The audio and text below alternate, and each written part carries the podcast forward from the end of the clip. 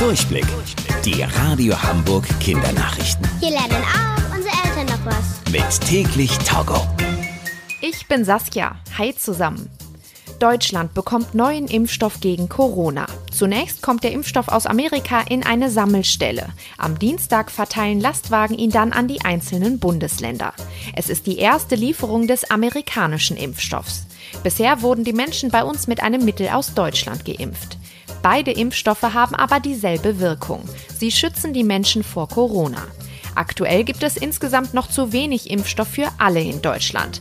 Denn bis Impfstoff für so viele Menschen hergestellt werden kann, dauert es. Deswegen bekommen die Menschen nach und nach die Impfung.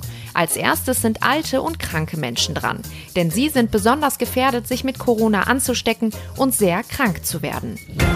Der deutsche Astronaut Matthias Maurer bekommt im Weltraum Essen aus seiner Heimat, dem Bundesland Saarland. Im Herbst fliegt Maurer das erste Mal in den Weltraum, und zwar zur internationalen Raumstation ISS.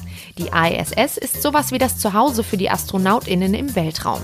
Sie sieht aus wie ein Raumschiff und ist in etwa so groß wie ein Fußballfeld. Die ISS kreist die ganze Zeit um die Erde. An Bord der Raumstation machen die Astronautinnen verschiedene Experimente. Ein halbes Jahr lang soll Matthias Maurer dort oben bleiben.